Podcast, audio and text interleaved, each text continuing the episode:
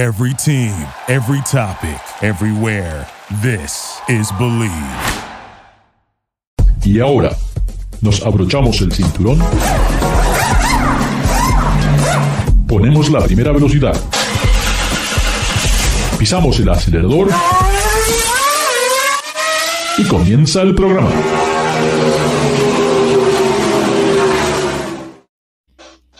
Amigos de Ricardo, su servidor, como lo hacemos todas las semanas. Muchas gracias por participar en nuestro programa aquí, Garage Latino. Recuerden, Garage Latino se transmite a través del Believe Network. Believe Network es el número uno de podcast en Estados Unidos y pueden bajar los, los programas de, de Garage Latino a través de Spotify, Luminary y por supuesto yendo al Believe Network, believe.com. Hoy otra vez el placer de estar con, con, amigos y continuar estas pláticas que son muy entretenidas sobre este fascinante mundo sobre ruedas. Por supuesto continuamos con las, uh, las melodías de, del, del, señor especial eh, Bigotes. Eh, vamos a tener que buscarle algún apodo, algo, algo especial, porque esos bigotes siguen creciendo. Me refiero a David Loge de Autos en YouTube, así que te, cuando tengan chance, váyanse YouTube. Cuando estén en YouTube, pongan Autos Gear. Y también tenemos como invitado a Gustavo Rosso, que nos va a contar un poco lo que pasó en estos primeros eventos de la Fórmula IndyCar y que yo todavía sigo siendo un poco, no quiero ser negativo, pero le sigo encontrando cosas a esta serie que cada vez me da más que pensar. Pero así todo ya estoy preparado para el mes que viene, voy a tener poniéndome esta gorrita porque el mes que viene es nada más que el mes de Indianápolis. Pero, ¿qué vamos a hablar hoy? Bueno, ni, ni, sé de lo que vamos a hablar. Realmente no sé. Ya los traigo a, a, a, los dos aquí. ¿Qué tal amigos? ¿Cómo están? Muchísimas gracias por participar con nosotros, Gustavo, David. Mucho gusto. ¿Qué tal? ¿Cómo te va, Ricardo? Un ¿Nos escuchas, Gustavo? Desde Minnesota. Te escucho perfecto. Un saludo desde Minnesota. Muy serio. Esa mirada seria, lamentablemente, amigos. David ya tiene los pelos de punta es que aquí en Monterrey perfecto, tenemos perfecto. aproximadamente 90 grados y estoy con un ventilador. Si les sirve las top models para que se vean bien, pues a, a mí seguramente me tiene que servir de algo. Ah, vayamos a las noticias. ¿Qué ha pasado esta semana, David? Siempre pasa algo en esta industria del automóvil. Me llama la atención que hace un par de semanas hablábamos de que, bueno, uy, ahora en Alemania solamente van a ser autos eléctricos. De repente oh, en Estados Unidos, ahora Japón, ¿eh? ya Honda anunció que solamente hace autos eléctricos, hasta incluso acaban de anunciar el Camaro eléctrico, ¿eh? y nada más que, y nada menos que sale el, el Mustang Y con una versión deportiva. ¿Hacia dónde va todo esto? ¿Y realmente esto es lo que estamos viviendo o es una pesadilla del, de, de, esta, de esta plaga del COVID, uh, David? Sí, um, pues lo que, lo que está sucediendo es de que a, ni, a nivel mundial, pues eh, ya tenemos el problema grave del cambio climático, entonces se, se está tratando de, de combatir y pues eh, clave para eh, solucionar ese problema es reducir la, la, las emisiones, los gases invernadero. Y entonces los, los gobiernos a nivel mundial están haciendo compromisos de tener lo que es una reducción drástica de lo que son las emisiones de CO2, todo esto. Y pues eh, los fabricantes también están entrando pues a, a, a este juego porque eh, lo, los automóviles pues, eh, pues tienen a, pues una contribución a lo que es la contaminación. Entonces, David, te voy a interrumpir, David, porque este, esto, ya sabemos que sí, los autos son parte del problema, son parte del problema, no son el problema, son parte del problema. Sí, absolutamente. Entonces, realmente yo creo que hay, debe haber un montón de otras iniciativas en conjunto, de las cuales parece hoy en día nos estamos enfocando solamente en lo que es el auto eléctrico, pero no escucho de otras innovaciones en otras industrias eh, que estoy de acuerdo están pasando o deben pasar, porque si no pasan realmente tenemos un problema más grande. Y también me llama la, la, la atención de que, bueno, eh, vemos cada vez más tanques, más Humvees de la, de la, versión 2, buques de guerra, están saliendo los buques de Inglaterra, o sea, todo esto utiliza petróleo y todo lo que tiene que ver con los gobiernos nunca tiene ningún tipo de emisiones. Así que no sé hasta qué punto realmente sí, es una realidad, los automóviles de motor de combustión sí contaminan, pero también la fabricación del auto eléctrico, no sabemos cómo se va a hacer el reciclaje de baterías, no sabemos realmente eh, el, impacto a nivel medioambiental que va a tener la extracción del litio y tantos metales especiales que necesitamos. Hay muchas, muchas preguntas y me parece que todo este enfoque, que las noticias están cada día hablando de los autos eléctricos, cuando todavía hablamos de nada más que de, un significante, de una insignificante parte del mercado, que es 5% máximo, eh, y de repente vamos a hacer el 100% en 10 años, me parece totalmente, no sé, no lo veo, no lo veo, no veo la infraestructura. eh, y bueno, obviamente, como no le gusta, se fue. Se fue, amigos, se fue. Vamos a tener que cambiar el tema y ahora nos pasamos a Gustavo. Nos pasamos a Gustavo. Eh, sabemos que parte de lo que los fabricantes por 100 años ¿ah? han tratado de hacer es de ganar la carrera los domingos para vender autos el lunes. Inicia la temporada Fórmula 1 y ahora inicia la Fórmula IndyCar. Así que estuvo muy, muy interesante de que no solamente Honda ganara las dos primeras carreras, sino que dos jovenzuelos se llevaran estos podios, y bueno, tres diría yo, porque Pato Award también logró eh, hacer el pole position eh, en el autódromo. Eh, ¿Estamos realmente frente a un cambio, Gustavo, de lo que es No, IndyCar? Yo diría que sí, que estamos en un cambio, estamos ahora de alguna manera, ¿no es cierto? uno, dos, tres. Estamos de alguna manera. Aquí regresa Autos, David Loge. Estamos No de sé qué alguna manera, ¿no es pasó. Perdón. Adelante. No hay problema. Gustavo. estamos de alguna manera presenciando lo que es eh, una nueva. Hoy parece etapa. que el, el automovilismo americano, ¿no es cierto? En este caso indicar, está haciendo eh, ahora parte de una gran transición, ¿no es cierto? Donde todos creemos de que los pilotos nuevos que están entrando ahora forman parte o van a formar parte de lo que va a ser la categoría en los próximos 10 años, mínimamente. Entonces, tenemos pilotos como el chico de Her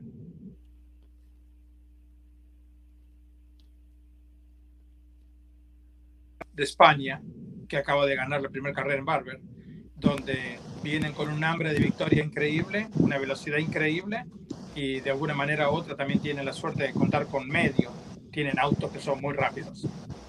Sí, sí, eh, me parece excelente. Ahora, eh, vamos, ya regresamos con, con- contigo, David, pero vamos a continuar un poquitito con lo que estábamos hablando eh, aquí con, con Gustavo.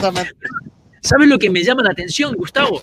Voy a la página en este momento, ya mismo, voy a la página IndyCar, ¿ok? Voy a Indy Lights y tiene los resultados de 2019. ¿Cómo puede ser que una organización. A este nivel que no tengan una página de internet actualizada?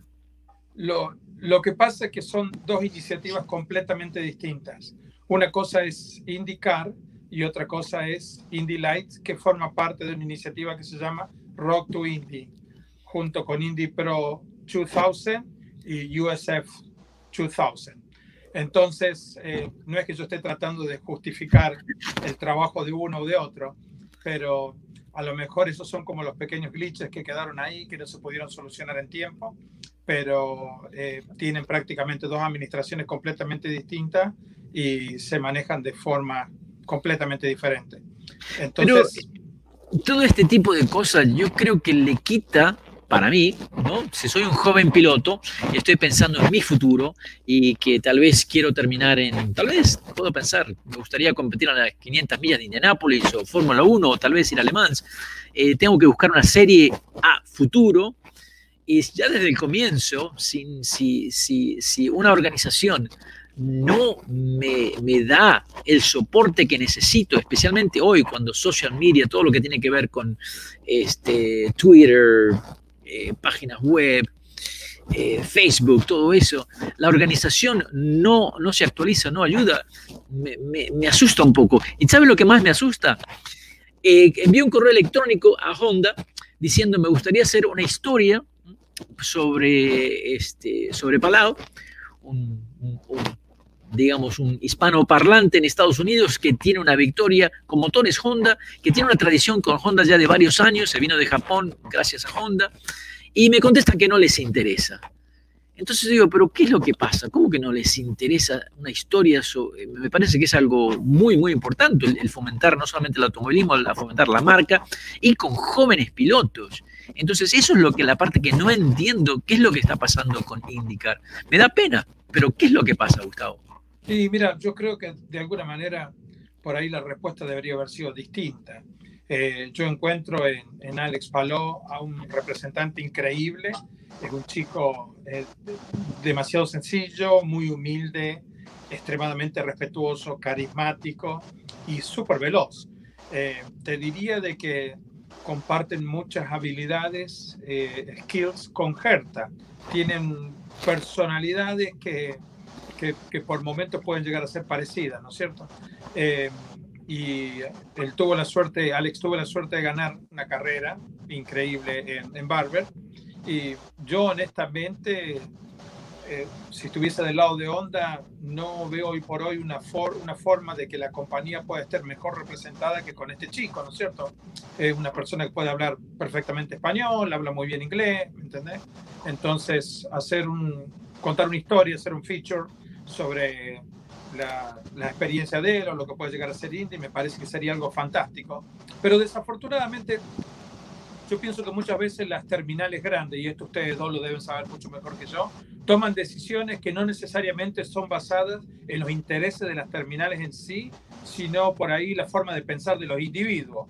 Por ahí leí en el internet de que Volkswagen le iba a hacer un juicio al expresidente cuando hubo el escándalo de los, de los software estos manipulados, que que dibujaban los números de Volkswagen. Entonces la fábrica, después de años de hacer una investigación, le va a hacer un juicio al ex CEO. Entonces, si nos regresamos en el tiempo, 10 años atrás, por ahí había cosas que pasaban en Volkswagen, por ejemplo, ¿no es cierto?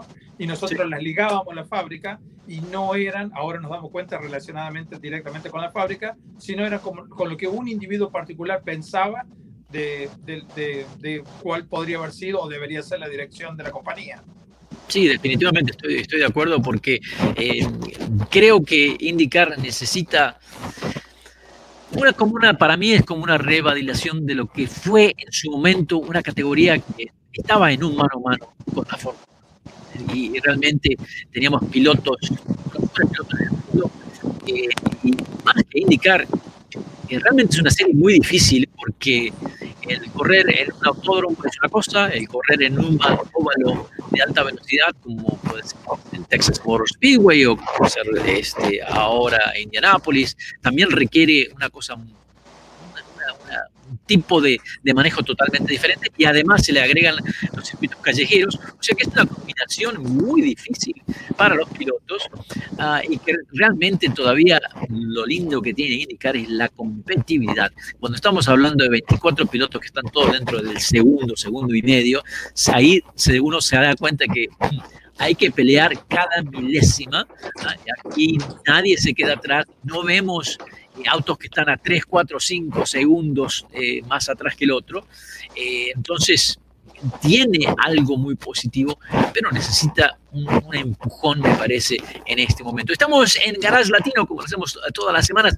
Estamos con Gustavo Rosso, que nos habla desde Minneapolis, especialista en indicar y autos Anguer. Eh, pero ahora Perdimos, perdimos eh, a David, el, ¿qué pasó? Los pelos de punta eh, lo pusieron tan nervioso que se puso un sombrero, amigo. Estamos en Garage Latino, ya regresamos. Gracias por participar con nosotros. Garage Latino sale al aire por la cadena nacional Believe Network. Visita la página garagelatino.com, dale un like a Facebook de Garage Latino y envía tus comentarios. Garage Latino está disponible en iHeartRadio, TuneIn, Stitcher, iTunes, Luminary y por supuesto Spotify. Así que baja el podcast y compártelo con tus amigos. Hasta la próxima. Thank you for listening to Believe. You can show support to your host by subscribing to the show and giving us a five-star rating on your preferred platform.